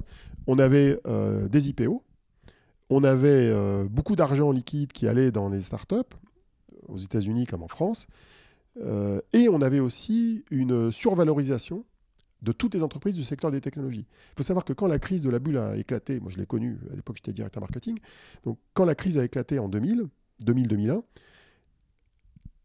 la vraie crise, c'était pas les startups en fait. La vraie crise, c'est que quasiment toutes les grosses boîtes de techno, Cisco, Sun, Microsoft, Oracle, avaient des, ce qu'on appelle les PER, je ne sais pas si tu connais le ratio des PER, euh, Price Earning Ratio, c'est les ratios financiers entre le, le- le coût de l'action et la profitabilité de la boîte. Et en fait, ces ratios étaient délirants. Moi, je me rappelle que ça dépassait 100 pour Cisco. C'était des ratios. Aujourd'hui, on est plutôt 14-20 dans, dans- les ratios, dans les boîtes courantes. Donc, on avait des ratios complètement délirants pour les grosses boîtes. Donc, quand, ça quand il y a eu l'éclatement de la bulle Internet, en 2000-2001, c'était l'éclatement des grosses boîtes beaucoup plus que des petites boîtes. Et tout ça, ça s'est entraîné, si tu veux. Mais le, problème était, et les télécoms, pareil, les, les boîtes, les télécoms américains, mais avaient des valorisations monstrueuses à l'époque. Donc là, ça s'est un petit peu assaini, ce que tu es en train de dire? Bah, pour les gros, ça c'est relativement assaini. Par exemple, Apple. les- Non, ce qui est extraordinaire, c'est que tu prends la, euh, Apple. Apple est une belle action vue de l'investisseur parce que c'est une action qui a évolué dans le temps. Mais le PER d'Apple n'a jamais été très élevé en fait, par rapport au chiffre d'affaires, par rapport à la profitabilité, par rapport à leur croissance. Donc en fait, euh, on est revenu à, en tout cas jusqu'à il y a un an, deux ans, on était revenu à des, des ratios relativement raisonnables sur les valorisations des grosses boîtes techno. Alors par contre, sur les nouvelles, les unicornes introduites en bourse, il y a eu Facebook, il y a eu Twitter, je connais plus la liste de ceux qui ont été introduits derrière, parce qu'il y en a eu. Je sais pas, qui, qui a Ouais, été introduit un- récemment Bah, récemment, il y a eu surtout ce qui n'a pas été introduit, Il y en a- c'est un WeWork. Il y a WeWork qui l'a pas été, parce que ça, ça merdouillait. Mais bon, euh, si on prend euh, les grosses introductions de licorne euh, depuis 5-6 ans, il y a eu celle de Facebook qui a fait rêver plein de gens, parce qu'elle a été relativement réussie. Il y en a qui ont foiré juste après, comme Twitter. Donc ça a calmé le jeu, ce qui fait qu'on a retardé les IPO, on a continué à investir en pré-IPO, et maintenant les IPO sont faites au compte-goutte. Euh, Ouais. Aussi bien aux États-Unis qu'en France. hein. J'ai envie de profiter quand même de ta présence pour parler de deux sujets euh, bah, que tu maîtrises particulièrement bien et qui sont vraiment intéressants et, mais qui font un peu peur euh, pour certains d'entre nous, euh, dont, dont- je fais partie. Euh, et ben on va commencer par. bah, Il y en a un, il fait peur parce que c'est incompréhensible. c'est toute la partie informatique quantique. Euh, mais on va commencer par l'intelligence artificielle. L'intelligence artificielle, moi j'ai vraiment envie, quand on me pose la question ou, ou le- quand je le présente, bah, je ne peux pas ne pas penser à Terminator en ce qui me concerne. Qui, euh, pas bah, le seul. Qui, qui traitait euh, bah, du, du voyage dans le temps et de la menace que pourraient être les Et robots. Skynet surtout. euh, c'est Skynet qui est, qui est la menace dans Euh, Terminator. Et, et toi qui es un, qui est un spécialiste de, de l'intelligence artificielle, est-ce que tu pourrais nous dire, on n'a pas moult, moult temps, donc euh, on va essayer quand même d'en- d'en parler un petit peu. C'est quoi pour toi? Est-ce que tu pourrais nous donner un peu le- la- la- un peu l'état des lieux, euh, puisqu'il y a 600 pages, je crois, qui sont publiées sur ton... Sur ton... Le dernier, euh, la dernière mouture de mon ouvrage fait 624 pages ouais, sur le sujet. Euh, donc je vais pas te le demander Je suis pas un spécialiste en- pour autant, en, hein. en une minute. Euh, mais est-ce que tu pourrais quand même me le décrire en, en pas trop longtemps? C'est quoi un petit peu l'état des lieux de l'intelligence artificielle aujourd'hui en France? Et toi qui aimes bien faire En cette France. euh, ouais en France et toi qui aimes bien faire cette euh, justement ce- cette comparaison avec euh, les avancées bah, on va dire à travers le monde. Évidemment l'intelligence artificielle c'est aujourd'hui surtout les États-Unis. On a un petit peu la France et là on, on a entendu parler du plan de 150 milliards de- des Chinois. Donc ça va être les États-Unis face à la Chine et évidemment nous on va se retrouver au milieu, l'Europe, un peu la France. On a des super bons ingénieurs dont tu fais partie ou faisais partie en tout cas euh, euh, au début. Bah, qui, euh, qui vont travailler pour, pour, ces, pour ces deux grandes puissances. Nous, on se positionne comment Qu'est-ce qu'on fait Et en plus, après, on en parlera forcément un tout petit peu, mais moi, quand je parle d'intelligence artificielle et de tout ce qui peut arriver, bah, je suis obligé de parler d'éthique aussi et, de qu'est-ce qui nous qu'est-ce qui nous pend nez un petit peu. Bon, déjà, il faut faire un peu de sémantique hein, sur l'IA. C'est d'ailleurs l'objet des- des quelques dizaines de premières pages de mon bouquin. D'où vient ce mot Il a été inventé par des chercheurs hein, en 55 qui voulaient créer une nouvelle discipline qui était un Graal et qui reste un Graal. L'idée, c'était de mettre dans des machines des capacités intellectuelles humaines, euh, donc le traitement du langage, de la vision, le raisonnement automatique, la capacité à gérer des problèmes complexes. Euh, Aujourd'hui, on y arrive plus ou moins. On arrive à le faire dans la vision, mais on arrive à moins le faire dans le langage et dans le raisonnement, c'est pas encore ça. Donc euh, c'est un Graal. Enfin, en même temps, c'est devenu une vraie industrie avec un champ scientifique extrêmement large qui a évolué pendant plus de 60 ans, avec plein de briques différentes. La manière je vois l'IA dans les startups, dans les grandes entreprises, l'IA, c'est une boîte à outils. C'est une espèce de boîte à outils géante logicielle qui permet de faire euh, du traitement de l'image, du traitement du langage, du traitement de la donnée, du raisonnement vaguement automatique, euh, balbutiant. Et après, ça permet de créer des chatbots, euh, des caméras de surveillance, euh, ça permet d'analyser les données euh, dans tous les sens. Mais c'est une boîte à outils logicielle qui ne remplace pas les logiciels existants. C'est plutôt une boîte à outils qui les complète. Donc si on prend par exemple, je vais prendre un métier traditionnel, éditeur de logiciels de compta, Ouais. comme Cégide, où tu es éditeur de logiciels de gestion de n'importe quoi, un ERP, etc. N'importe quel éditeur de logiciel qui accumule des données dans le temps bah, va pouvoir ajouter des briques d'IA dedans. Alors on appelle ça IA, mais c'est du machine learning en fait, qui est une des branches de l'IA. Le machine learning, ça sert à quoi? Ça sert à faire des prédictions, de la segmentation, euh, de labelliser des situations, des objets, des clients. Ça complète un existant. Donc c'est assez rare qu'on- que l'IA sorte de nulle part et soit complètement isolée. Elle rajoute quelque chose à un existant. Euh, les caméras de surveillance, ça existe depuis longtemps.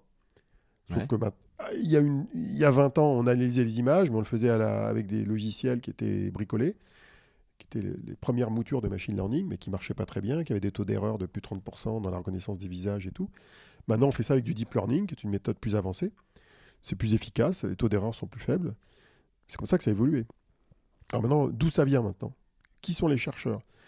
Euh, En fait, les Américains, on les met en avant, mais c'est pas les plus importants. hein.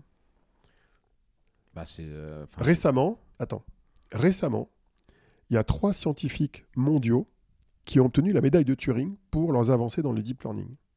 C'est deux Canadiens et un Français. C'est pas des Américains. Alors, il se trouve que dans ces trois, il y en a un qui bosse pour. Google et un qui bosse pour Facebook. Mais c'est pas des Américains. Et euh, autre exemple, Stuart Russell, qui bosse à, je sais plus à Berkeley ou à Stanford, qui est un des plus grands euh, scientifiques euh, de l'IA, qui a écrit le fameux Russell et Norvig, euh, qui était le bouquin de référence jusqu'à 2010 pour les étudiants en IA. C'est un Anglais. L'inventeur des réseaux de neurones qu'on appelle les réseaux de neurones à mémoire pour le traitement du langage, c'est un Suisse, Jürgen Schmid-Huber. Personne ne connaît, mais c'est pas un Américain. Alors oui, il y a les GAFA, mais si tu regardes la nationalité des grands inventeurs de l'IA, c'est pas forcément des Américains ni des Chinois. Mais les entreprises sont américaines. Et pourquoi elles sont américaines?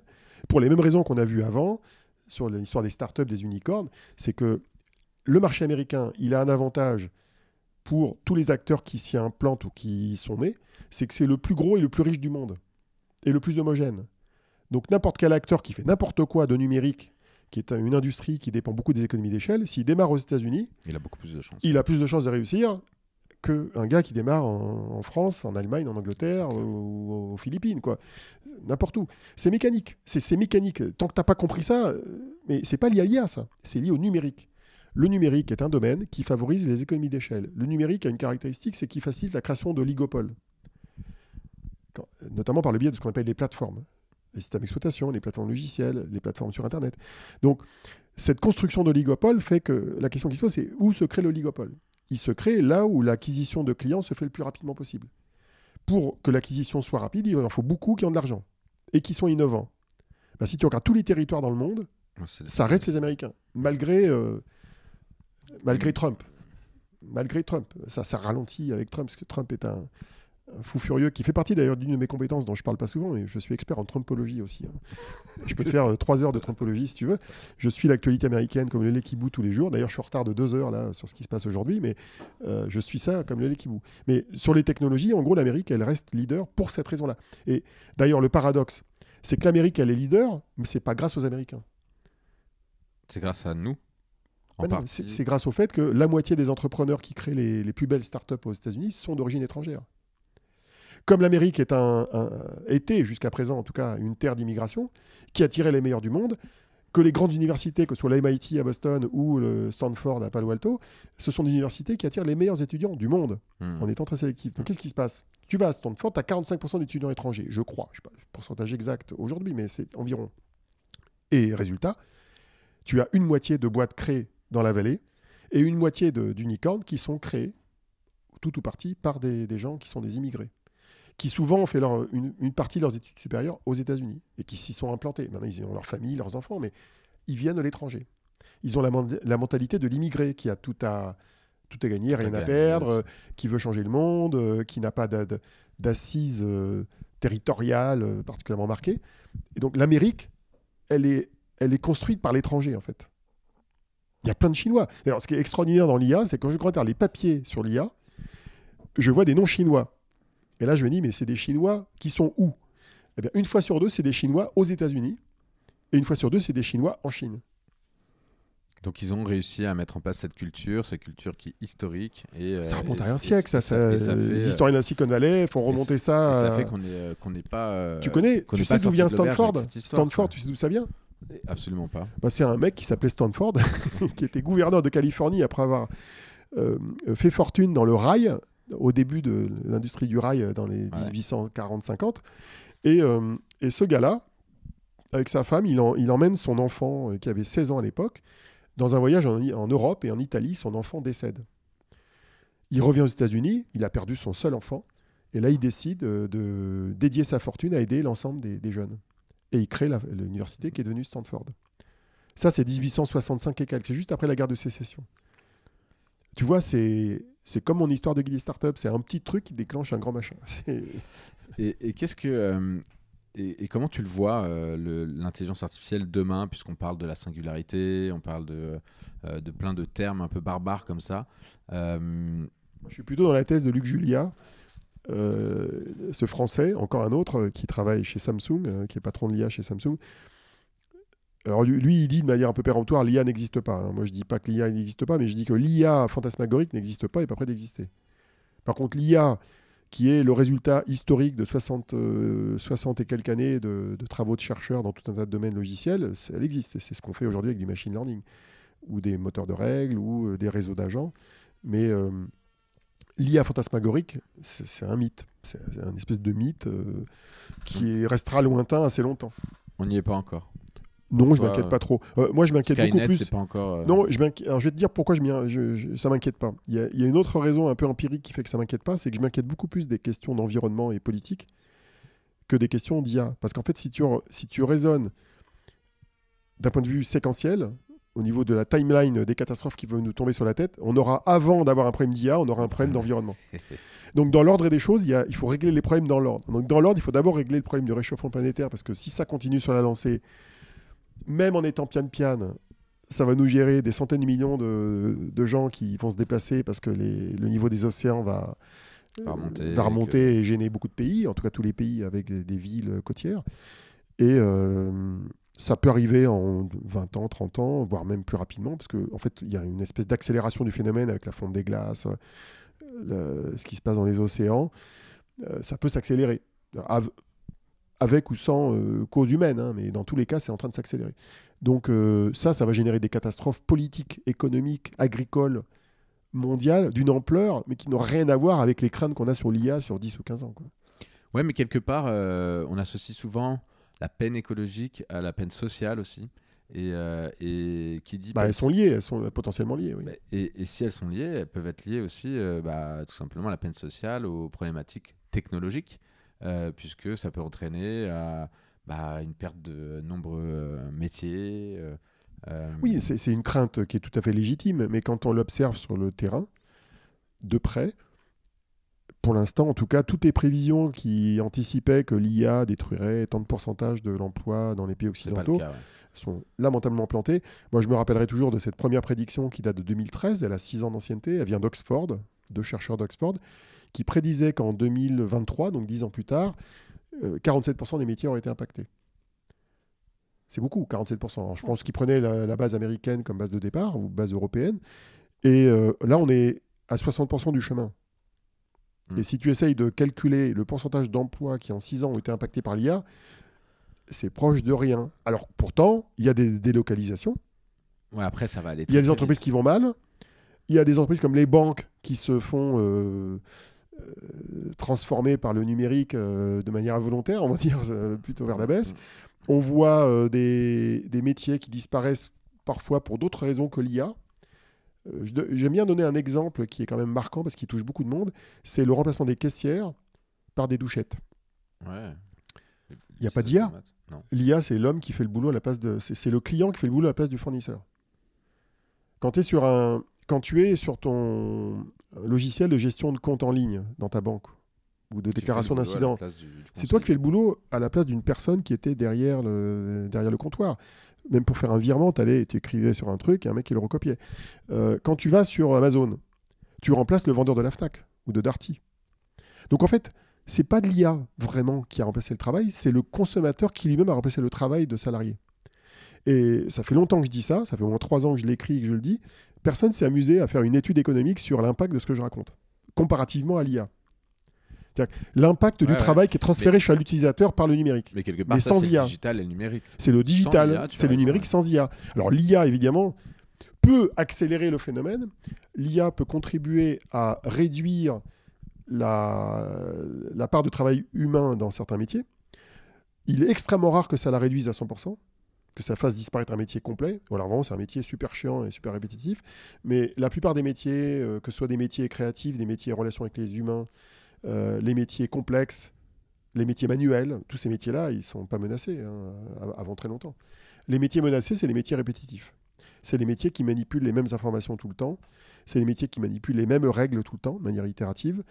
Euh, là, ce sont des métiers menacés. Donc, une partie de l'expertise comptable est menacée, par exemple. Les avocats, apparemment. Non, les, les avocats, on en dit beaucoup, mais euh, les avocats, on exagère. Mais c'est surtout le monde ouvrier, mais c'est quand même le. Non, non, c'est pas le monde ouvrier, c'est le monde des cols blancs. C'est le monde des cols blancs qui font des métiers chiants, pour faire simple. Donc on va pas parler de, de l'informatique quantique. Non, on n'a pas le temps. Euh, On n'a pas le temps. Euh, en revanche, je finis toujours ces, ces, ces interviews par un, un certain nombre de questions. Et avant ça, j'aimerais juste que tu, me, voilà, que tu me parles de ton, de ton coup de gueule du moment. Est-ce que tu as un coup de gueule du moment? Ah, je te prends en piège. Hein. Je t'en ai pas parlé en On est intro. toutes les semaines des coups de gueule, mais euh, des- le coup de gueule en ce moment, euh, c'est la bêtise humaine dans les réseaux sociaux qui m'agace, mais bon, euh, que je corrige de temps en temps, quand, quand je peux le faire de manière posée. Le coup de gueule, c'est de, de balancer des informations sur les réseaux sociaux sans valeur relative, sans point de repère. C'est le pessimisme ambiant, euh, bah, notamment d'ailleurs sur l'entrepreneuriat, parce que je vois beaucoup dire euh, la France est foutue, etc. Il faut arrêter, faut se calmer un peu. Oui, on est un petit pays par rapport aux États-Unis, mais on a quand même des choses à faire. A- soyons positifs, soyons constructifs. Et j'aime bien, et ça, c'est c'est le passage dans une boîte américaine qui me l'a appris. Plutôt que dire ça va pas, c'est comprendre pourquoi ça va pas et ce qu'il faut faire pour que ça aille mieux. Et c'est positif. C'est what's the path to success quoi. Quel est le chemin du succès? J'ai même fait un papier là-dessus récemment. C'est comment tu construis le succès. Mais au lieu de se lamenter. Donc les gens qui passent leur temps à se lamenter, ils- et souvent leur logiciel est à modifier de manière euh, marginale. Moi, ça m'est arrivé de le faire quand j'étais chez Microsoft. Le fait de remplacer ça marchera jamais par qu'est-ce qu'il faut pour que ça marche, c'est pas très compliqué. C'est le même raisonnement quasiment. Il faut juste euh, changer un peu la méthode. Donc c'est, je pense que c'est ça qu'il faudrait peut-être changer. Euh, ce que je n'aime pas aussi et qui m'agace perpétuellement, c'est la, la méchanceté, la bêtise qui est liée à la méconnaissance des autres et des métiers des autres. Par exemple, quand on dit les journalistes sont tous des nuls, les politiques c'est des salauds, euh, les marketeurs sont pas bons vu des techniciens, les techniciens sont des glandus vu des marketeurs. J'ai connu ça. respect. Bah, je pense qu'il faut respecter les autres, euh, avoir de l'empathie, connaître les métiers des autres. Les métiers des uns et des autres sont toujours plus compliqués qu'il n'y paraît. Euh, on a toujours l'impression que les gens, les autres, euh, l'altèrent est, nul, mais en général, c'est lié à des méconnaissances. Donc, euh, un peu d'empathie ferait, du bien. Donc, de temps en temps, j'essaye de redresser les torts, comme on dit euh, sur, les réseaux sociaux, de dire attendez, regardez, relativisons. J'aime pas le noir et le blanc, j'aime bien le gris. Ok. Un petit conseil à donner à nos auditeurs, on en parlait en, intro de, ce- de, de- de cette émission. Toi qui as voilà, eu cette chance euh, de créer finalement ton propre emploi, d'être passé de l'autre côté un peu de la barrière euh, du, du salariat, voilà, tu étais salarié, tu étais devenu euh, entrepreneur, mais plutôt vraiment indépendant, indépendant. C'est pas tu as créé une boîte où tu as des tonnes de- d'em- d'employés à gérer. Là, toi, ton truc, c'est moi, je veux vivre tranquille. Et, euh, Tranquille, et de ma passion. occupé, mais ouais. Oui, oui, non, ça, ça t'es très occupé et et t'es un peu partout sur plein de sujets. Mais justement, euh, est-ce que tu as un petit conseil à donner à bah, ces, ces personnes qui nous écoutent, qui se disent euh, Tiens, moi j'aimerais bien devenir comme toi, Olivier Ezrati, mais euh, peut-être le spécialiste de ma catégorie, de mon écosystème C'est quoi les, premiers pas? Bah, les, premiers pas, s'il fallait copier la méthode, c'est d'élaguer ce qui est chiant dans la vie. Ce que j'ai réussi à faire. euh, j'ai même pas créé de société, je suis en portage salarial, ce qui permet d'être euh, plus léger en termes de, de logistique administrative. Le deuxième, c'est de publier. Euh, le- que ce soit par vidéo, par écrit, hein, ou même des podcasts comme tu le fais. Euh, Le fait de publier quelque chose, ça crée un effet de levier qui est équivalent à celui qu'on a dans le monde de la start-up. Et le- le- l'effet de levier intellectuel de l'écrit et de l'oral sont extrêmement importants. Moi, j'ai une métaphore que j'utilise quand je publie des bouquins, c'est que quand je publie un livre, il travaille pour moi même quand je travaille plus. Ah oui.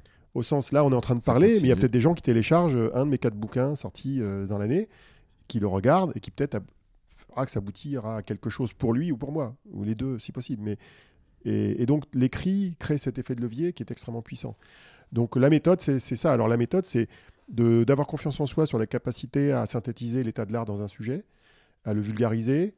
Euh, moi, j'ai pris le parti de choisir des sujets récemment, donc comme le quantique et l'IA, qui étaient des sujets très complexes, avec qui nécessitaient un background un peu technique pour les comprendre, mais après, avec l'impérieuse nécessité de les vulgariser. Donc, euh, euh, comme on dit au marché des, dans le marché des aveugles, les borgnes sont rois. hein. et donc, euh, euh, il y a beaucoup de sujets où il y a beaucoup d'aveugles. Et on a besoin de borgnes. Mais par contre, il faut jamais prétendre être expert. Ça, c'est. euh, tu as dit que j'étais spécialiste ou expert. Il faut faire très attention à la sémantique. Moi, je ne dis jamais que je suis expert ou spécialiste. Comme on dit en américain, it's in the eye of the beholder. C'est-à-dire que l'expertise, elle est vue par le regard des autres. C'est eux qui jugent de ton expertise. Mais toi, faut jamais dire que tu es expert. Moi, je considère que je suis un ignare qui apprend, quoi. Et les gens, ils me disent, mais comment tu fais pour savoir tout ça? Mais je dis, je le sais pas. Je le cherche, je le trouve et je l'écris. Mais c'est pas quelque chose qui, qui, est dans la tête comme ça par miracle. C'est du travail, quoi. Et donc, euh, l'expertise, ça se construit par du boulot, par des rencontres avec des gens, par euh, de la lecture, par la, mise en forme de- de ce qu'on a compris, par la pédagogie. C'est tout ça le travail intellectuel qu'il faut faire et il est accessible à plein de gens qui ont la tête euh, pas trop mal foutue. Quoi. Ta sortie culturelle préférée Euh, Est-ce que tu as une reco en ce moment? Pas du tout, je sors très peu. Euh, sortie C'est culturelle. bosser dur, hein, comme Ah ça. non, mais alors, ce- ce- en ce moment, euh, non, moi j'attends le prochain Star Wars et le prochain James Bond de manière très basique. euh, Donc le cinéma. un- Bah, ça va être le cinéma, ouais, mais les derniers films que j'ai vus, ça remonte à pas mal de temps. Il y a ceux que je vois sur Internet, hein, mais. Euh, T'as une petite série, euh, je sais pas, tu fais partie de ceux qui, qui euh, regardent. En ce moment, il y a une série que j'aime bien, elle est un peu gnangnan, mais elle est pas mal, c'est Madame Secretary. Ok. Pas très Ah, j'ai connu. euh, J'ai bien aimé House of Cards. J'aime bien tout ce qui est la politique américaine, donc je regarde beaucoup de séries américaines. Euh, Qu'est-ce que j'ai comme autre série en cours là? Là, j'ai vu le début de Mandalorian, là, euh, qui est un peu moyenne, mais bon, euh, qui est le- qui est sur la saga Star Wars. Non, je suis très basique là. Vraiment, j'ai pas de goût euh, culturel très avancé. Je suis pas allé voir le Polanski, j'ai pas suivi la polémique euh, sur Polanski. J'accuse, je connais l'histoire par cœur parce que je l'ai vu tous les, toutes les séries, tous les films qui sont partis, sortis avant. Je vois pas ce que ce film peut apporter d'ailleurs de nouveau euh, sur l'histoire parce que j'ai lu euh, tout, tout sur cette histoire. Donc non, euh, non, non, je suis pas vraiment un référent sur la culture. Euh, là, je suis en train de lire un livre d'une amie qui s'appelle Diana Filipova, qui s'appelle Technopouvoir. Donc c'est culturel. hein. Ouais. Et c'est une interprétation assez intéressante, euh, très très à gauche hein, dans, dans son tempérament, mais qui est très intéressante sur la manière dont le- la technologie structure les pouvoirs politiques, mais sans passer par le politique. Donc c'est assez intéressant. Une bonne adresse. Euh, là, moi, je suis un, un bon franchouillard. Euh, Adresse pour manger? Ouais, une. Bah, t'es pas obligé, mais c'est vrai que c'est une bonne adresse pour manger. dans- une dans- bonne trouvaille. Ouais, dans les bonnes trouvailles. Alors j'en ai une, mais j'ai pas le nom. Mais euh, T'as la rue. non, le- non, mais j'aime bien avoir des modèles de Proust, des trucs que j'ai aimés, mais je sais pas où c'est, ou j'ai du mal à le trouver. je me rappelle avoir mangé une joue de bœuf absolument extraordinaire près, de, près du pont de l'Alma, mais j'y suis jamais retourné. J'ai essayé de la faire moi-même, j'ai pas réussi à faire moi-même la cuisine, Ouais. parce que je fais de la cuisine. Voilà, c'est une joue de bœuf que j'ai dû manger il y a 7 ou 8 ans, à la, près du pont de l'Alma.